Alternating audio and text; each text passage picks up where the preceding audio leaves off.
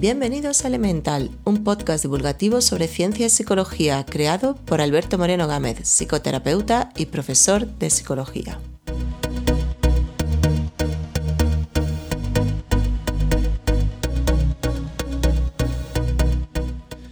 Muy buenas a todos, episodio 19 de Elemental, que está dedicado a la psicología de los videojuegos y que es un tema que especialmente eh, tenía muchas ganas de, abordar aquí por ser una, bueno, una afición personal mía desde muy pequeño y, bueno, va a ser un episodio especial además por la duración, que va a ser bastante mayor de lo habitual y, bueno, también por el tiempo que me he tomado para, documentarme.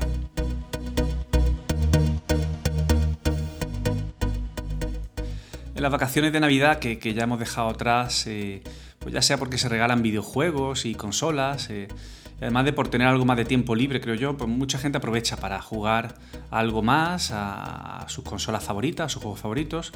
Yo soy un buen ejemplo de eso. Llevo jugando desde que era niño a todo tipo de videojuegos y, bueno, por eso me parecía también un buen momento para hacer una revisión del tema de los videojuegos desde esta óptica en la que ya sabéis que repaso estudios neurocientíficos. Y en la primera parte voy a resolver eh, las dudas y miedos que continúan todavía circulando acerca de los posibles riesgos y peligros de los videojuegos y en una segunda parte hablaré de los, eh, de los efectos y beneficios que tiene sobre nuestro cerebro dedicar tiempo a jugar a videojuegos.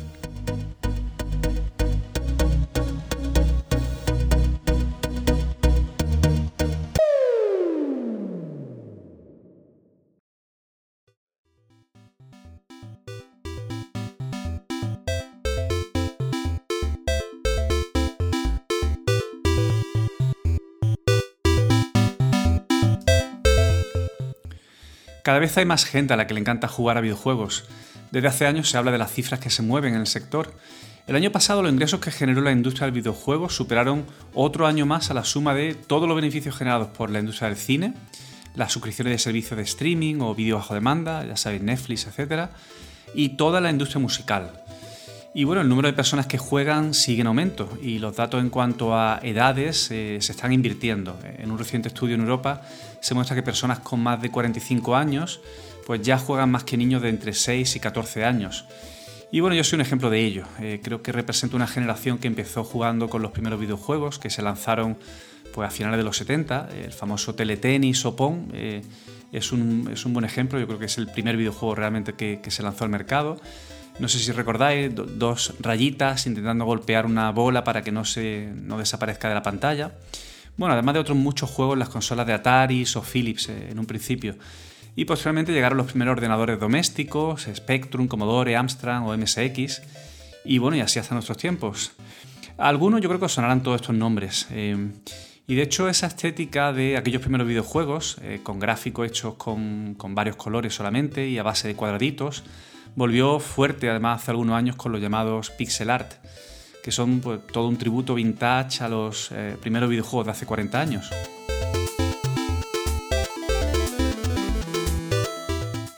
Para muchos, eh, esto de los videojuegos sigue viéndose como un pasatiempo infantil, o bueno, para algunos es como una potente droga que genera adicción.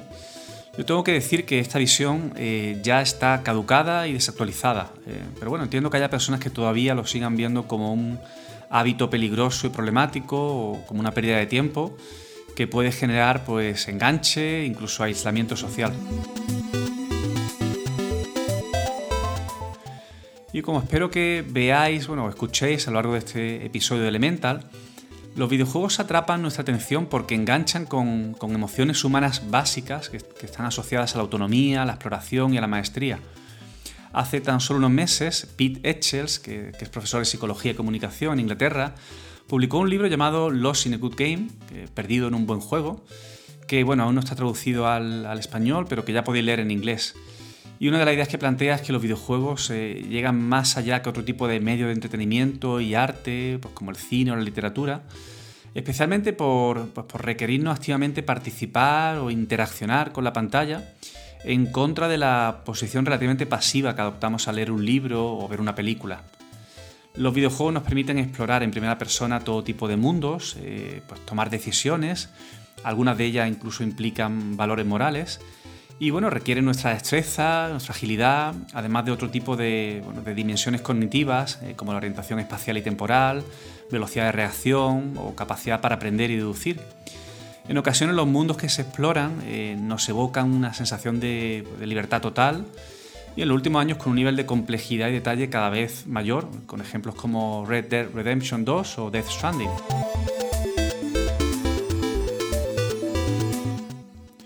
Y también quiero hablar sobre el impacto en nuestro cerebro y conducta del uso de los videojuegos, de los beneficios y también de los posibles riesgos que, conlleva.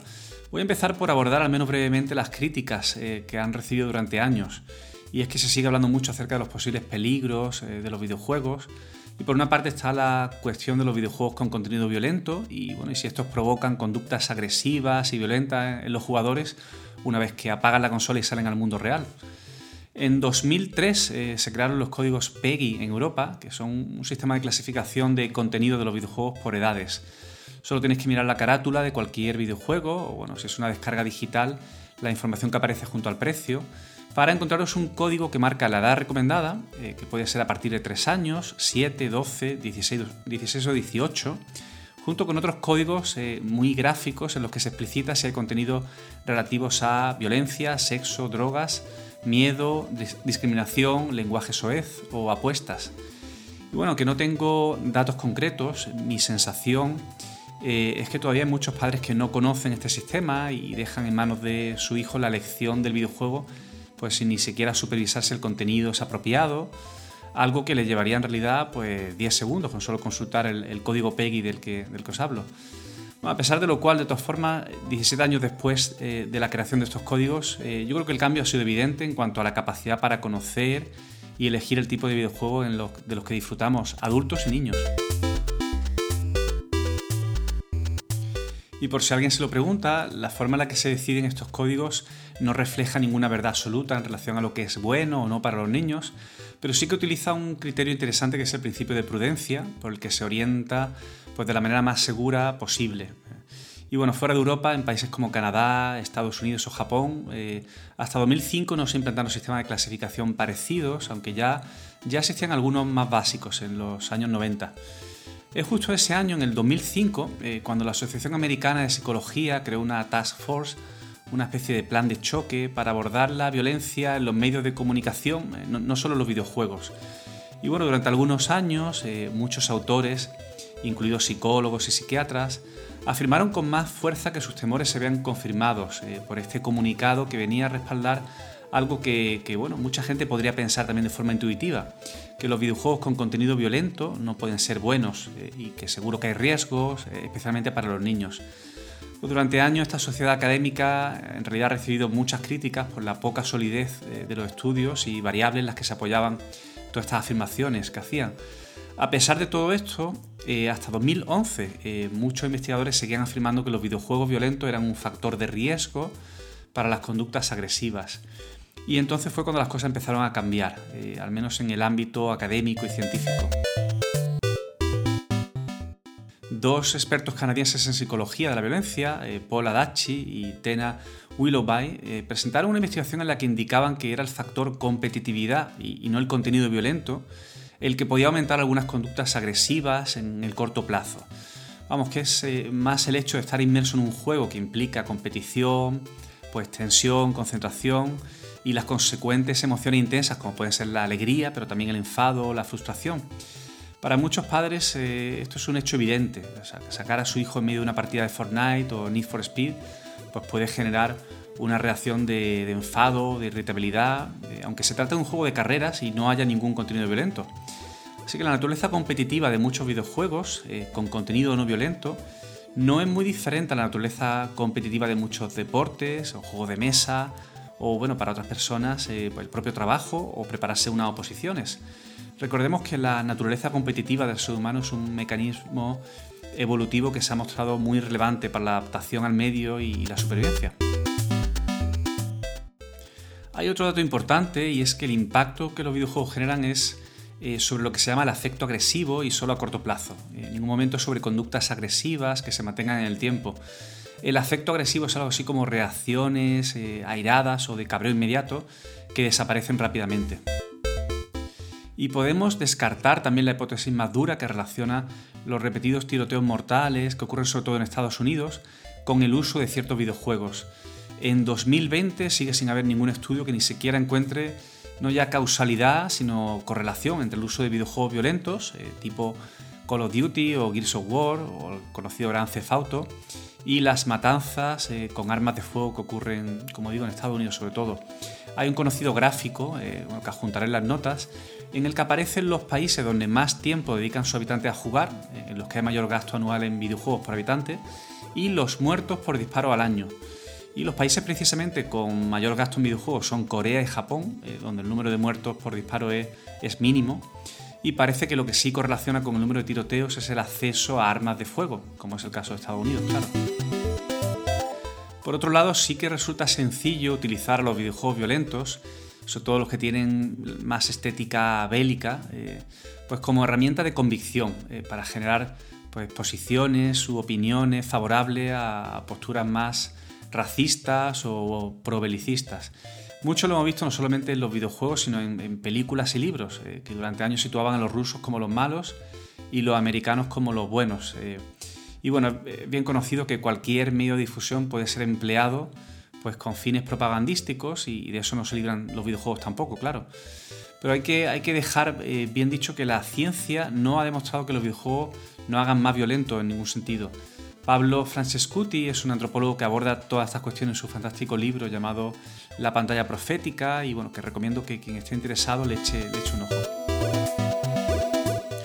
Otro de los miedos relacionados con los videojuegos es que puedan convertirse en adictivos o al menos que puedan generar una cierta obsesión o enganche. Y bueno, para abordar este asunto voy a ampliar ahora el foco un poco más, eh, porque puede ser interesante hablar en general del tiempo que empleamos delante de pantallas no solo con videojuegos, sino móviles, tabletas y televisores. Tenemos que fijarnos sobre todo en la variable de tiempo diario o semanal que pasamos delante de las pantallas. En un estudio publicado eh, en el pasado 2019 ya, eh, se hace una revisión sistemática de 13 investigaciones que analizan el impacto del uso de pantallas sobre la salud física y mental, eh, con variables como la obesidad, el ejercicio físico, el descanso o síntomas depresivos o de ansiedad, pero también riesgo cardiovascular, problemas de comportamiento, hiperactividad o atención. Y aquí, como digo, la clave es la cantidad de horas empleadas. Eh, no hay ninguna evidencia de que el uso de móviles, videojuegos o pantallas de cualquier tipo sean perjudiciales per se. En cambio, sí puede provocar problemas cuando interfiere en hábitos más que comprobados, que son saludables como el descanso, el ejercicio físico, bueno, el tiempo que pasamos con amigos, eh, pareja, familia. Repasando las conclusiones de este estudio, eh, se han encontrado lo que llamamos evidencias moderadamente fuertes entre un uso excesivo de pantallas y mayor obesidad y síntomas de depresión. Y había evidencia solamente moderada para la asociación con una mayor ingesta de calorías, exceso de comida basura y peor calidad de vida. Y bueno, encontraron evidencias débiles de relación con problemas de comportamiento, ansiedad, hiperactividad o atención. Tanto esta revisión como otras anteriores eh, concluyen que parece necesario limitar el uso excesivo de videojuegos en niños y adolescentes para evitar posibles daños, posibles perjuicios. El criterio de casi todas las guías que se han publicado para orientar a padres es que tanto los videojuegos eh, como el tiempo pasado en Internet eh, no debería perjudicar o interferir con otras actividades como dormir, pasar tiempo en familia, la alimentación o hacer algo de ejercicio físico incluso las tareas académicas, los deberes. Las recomendaciones suelen ser las de establecer límites de tiempo diario, eh, algo que es bastante sencillo hoy en día, pues, porque todos los dispositivos cuentan ya con sistemas de control parental para regular también el tiempo de uso, no, solamente los contenidos a los que acceden. Y bueno, hay reglas que en general también suelen funcionar como la de separar claramente el uso de videojuegos o pantallas eh, del momento desayuno, almuerzo o cena, especialmente si se hace en familia con otras personas. Y una regla importante que también sugiero es que, bueno, que se limite el uso en las horas previas al descanso por la noche. Sabemos por muchos estudios que el uso de internet, videojuegos y bueno, estar delante de pantallas con lo que llamamos luces blancas o azules interfiere fisiológicamente con el sueño y, y no nos predispone para dormir, sino todo lo contrario. Así que bueno, establecer en definitiva una serie de normas básicas eh, parece fundamental. Y en ocasiones será bueno negociar y acordar también con el niño adolescente cuáles, son, cuáles van a ser esas normas. Además de lo más obvio, pienso yo, que es, eh, pero bueno, que a veces olvidamos los adultos, que es dar ejemplo con nuestro uso a, los más pequeños. Dos de las revisiones que más relevancia han tenido, la del Colegio Británico de Pediatría, que os acabo de, de resumir, así como la publicada por Nature Human Behavior, dejan claro que no podemos considerar que el uso de videojuegos, móviles e internet sea tóxico o dañino en sí mismo. Y bueno, calculan que el uso de pantallas eh, que representan nuestros tiempos solo explica menos del 1% de diferencia en el bienestar de los adolescentes. La variable a la que tenemos que prestar más atención y que sí marca una gran diferencia es la del tiempo de, sueño y descanso. en mi opinión parece claro que el uso de, dispositivos por parte de los niños puede ser malo si dejan de hacer otras cosas, eh, como jugar con otros niños, o bueno, si pasan horas sin separarse de la pantalla, como si fueran zombies, incluidas situaciones sociales o durante el momento comida. Eh, yo creo que aquí sí tenemos un problema, que posiblemente es más de educación que, de adicción. O igual que no dejaríamos que se obsesionaran con, un deporte o con una película o que, digo, que se rascaran o mordieran las uñas compulsivamente, pues los videojuegos móviles deben tener también una medida. Eh, y bueno, utilizarlo cuando necesitas que tu hijo te deje un respiro tampoco parece una buena idea. En cambio, sí que veo las ventajas de involucrarse con ellos, interesarse por lo que saben hacer jugando o de qué forma disfrutan. Bueno, y en toda esta tarea de sopesar pros y contras, eh, riesgo y beneficio, vamos a la parte más habitual de este podcast, eh, que, la, de repasar investigaciones neurocientíficas sobre los efectos en el cerebro del uso de los videojuegos. En la última década el tema de los videojuegos ha sido motivo de enfrentamiento entre diferentes departamentos de psicología que se posicionaban a favor o en contra. Lo que se conoce como una revisión sistemática, eh, me voy a centrar en una de las más relevantes que se presentó en 2017, en la que se analizaron 116 artículos científicos acerca de los efectos de los videojuegos en el cerebro. Y bueno, los resultados de las investigaciones son bastante claros. Eh, los videojuegos parecen cambiar las regiones del cerebro relacionadas con la atención, eh, con las habilidades visoespaciales, con la memoria y la psicomotricidad, para hacerlas eh, más grandes y más efectivas. Algo que todo el mundo eh, sabe acerca de gran cantidad de videojuegos es que implican la repetición de acciones y mecánicas y, esto es algo que fortalece las conexiones cerebrales que tienen que ver con memoria y aprendizaje. Y bueno, también deciros que los juegos de acción en tiempo real, como el clásico Space Invaders, activan zonas del cortes premotor y parietal, que son algunas de las que controlan el movimiento sensorial, es una zona bastante importante. Y bueno, también cada vez hay más hallazgos acerca del efecto positivo que tienen, pues, eh, que tiene el uso frecuente de videojuegos sobre el lóbulo frontal, eh, que es un área clave que si no es apenas estimulada, altera negativamente los estados de ánimo. Está sobre todo relacionada con depresión. Y bueno, juegos que requieren el pensamiento lógico, pues como juegos de estrategia, también activan la corteza prefrontal, que es eh, responsable de nuestra capacidad para la toma de decisiones. Y bueno, incluso justo antes de disparar en un videojuego, eh, se activa una zona llamada cortes cingulado anterior, que controla la cognición y la planificación. En los estudios más recientes, además, se comprueba que gran parte de las destrezas que se desarrollan en los videojuegos pues se generalizan a situaciones del mundo real. Una de las investigaciones más eh, sorprendentes que he encontrado compara cirujanos que realizan laparoscopias en un hospital de Nueva York. Y bueno, aquellos cirujanos que jugaban más de tres horas semanales cometían un 37% menos eh, de errores durante las operaciones que los compañeros que no jugaban a videojuegos eh, en absoluto. Y bueno, parece que la diferencia se encuentra en una mejor coordinación entre ojos y manos, además de mayor percepción visual de profundidad. Y hay otros estudios publicados recientemente por la Harvard Business School eh, que estudiaron los efectos en población de trabajadores de oficina. Y bueno, esta también es bastante curiosa. Establecían tres grupos diferentes, eh, los, los, hardcore gamers, los, más jugones. También había un grupo de jugadores ocasionales y, bueno, y luego estaba el grupo de los que nunca jugaban. Y lo que encontraron contradice en gran medida los prejuicios que aún se mantienen para muchos. Y es que los que más jugaban se mostraron de forma consistente como más sociables, eh, con más seguridad y bueno, incluso más cómodos a la hora de resolver problemas que requerían creatividad.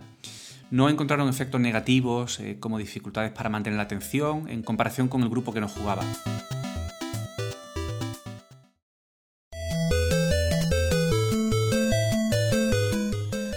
Muchos conocerán uno de los videojuegos más famosos, el Tetris. Eh, se hizo muy conocido con el lanzamiento de la primera Game Boy de Nintendo en blanco y negro, y eso fue en el año 1989.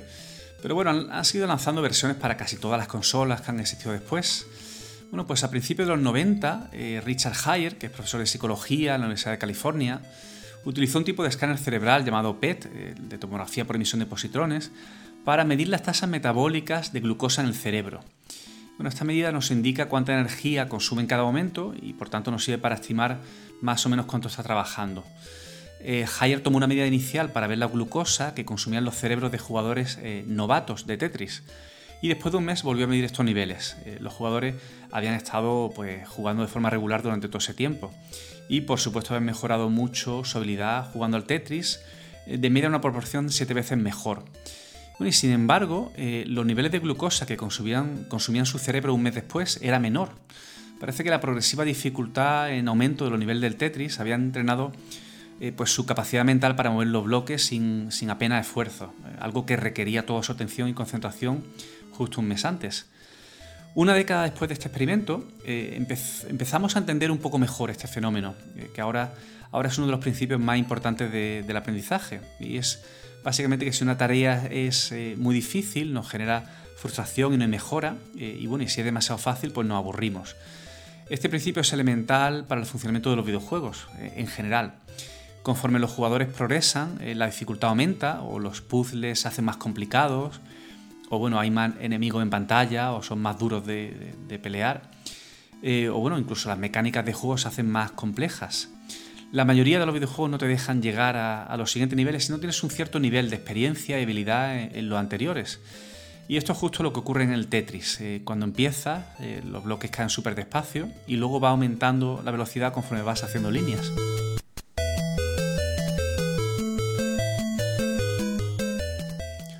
Otro ejemplo más reciente proviene de un grupo de neuropsicólogos de la Universidad de Ruhr quienes sugieren que los gamers, los jugadores habituales de videojuegos, eh, tienen mayor actividad cerebral durante el proceso de aprendizaje y por lo tanto aprenden mejor que personas que no juegan habitualmente. El proceso de investigación fue el siguiente. Eh, se evaluó la capacidad de aprendizaje de 17 jugadores que empleaban pues, más de 15 horas semanales en comparación con un grupo de 17 sujetos que no jugaban. Y bueno, utilizaron pruebas de predicción y de evaluación de aprendizaje para, para tomar la medida. Al completar dichas tareas se evaluó la actividad cerebral de ambos grupos con imágenes de resonancia magnética, ya sabéis. Al comparar los resultados se descubrió que los gamers, eh, los jugadores obtuvieron mejores puntuaciones en la prueba de aprendizaje, especialmente en las que había un alto porcentaje de incertidumbre. Encontraron que tenían mayor actividad en el hipocampo, que es un área clave en el desarrollo del aprendizaje y la memoria.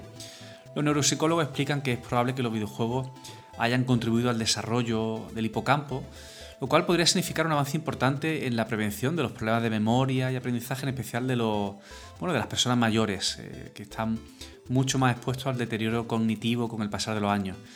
En este sentido, muchos conoceréis y recordaréis los famosos brain training, que, juegos que precisamente se vendían como estrategia para entrenar la mente y frenar el envejecimiento.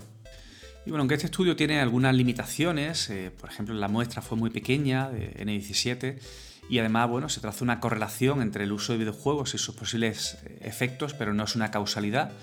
Aún así, yo creo que, bueno, que es importante el rol que podrían desempeñar los videojuegos en la prevención de problemas cognitivos en, personas mayores.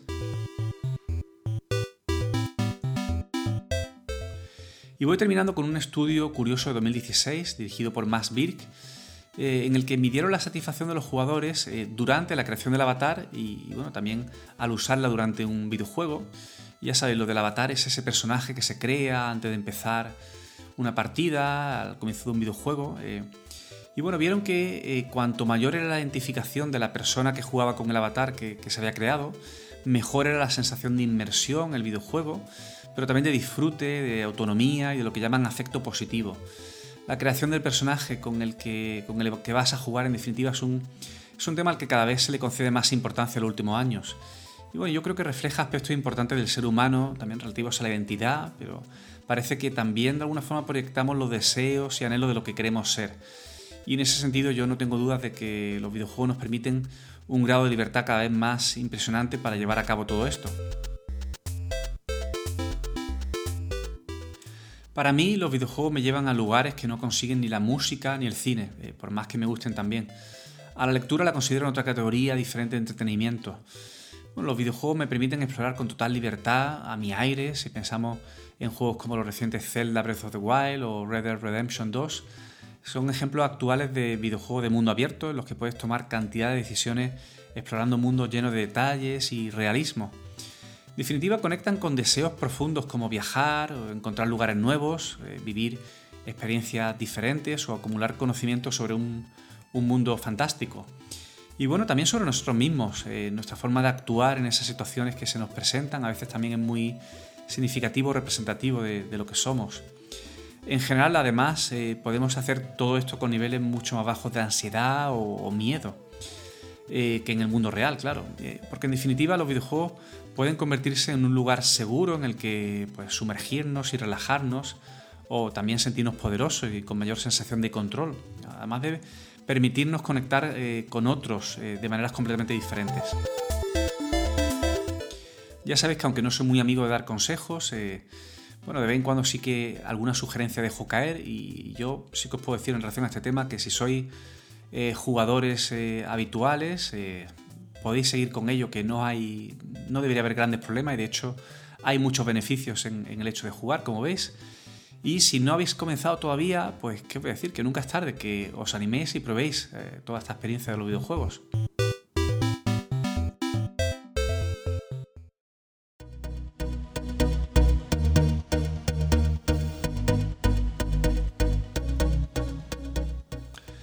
Podría hablar durante mucho más tiempo sobre el tema videojuegos, eh, como ya veis porque es una pasión y afición que tengo de muy pequeño, pero sí que voy a contaros rápidamente algunos juegos a los que he dedicado tiempo últimamente. Uno de ellos se llama Hellblade eh, y es, eh, bueno, es innovador porque aborda la locura, la, psicosis, la enfermedad mental en, el protagonista del videojuego. Es una chica que tiene que enfrentarse en un mundo algo bueno, tenebroso a todo tipo de, dificultades y sobre todo, bueno, e, experimentan, digamos, con, lo visual y con lo auditivo en relación a, toda la sintomatología está como más espectacular de alucinaciones visuales y auditivas. Bueno, es un, es un juego curioso. Otro juego al que dedico tiempo, eh, mucho más ligero y suave, se llama Sayonara Wild Hearts. Eh, este se encuentra en Apple Arcade y, bueno, sobre todo tiene una fantástica banda sonora y os recomiendo a quien tenga oportunidad de probarlo.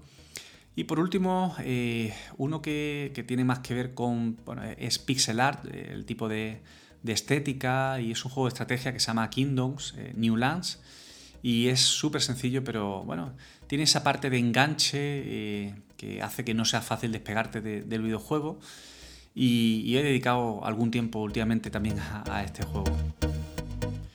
Y bueno, muy a mi pesar, pues no tengo demasiado tiempo en realidad para jugar, que son las cosas de hacerse mayor. Pero sí que tengo tiempo para terminar de preparar el próximo episodio de Elemental, que será un Visiones del Futuro, que espero traeros próximamente. Así que nos vemos muy pronto.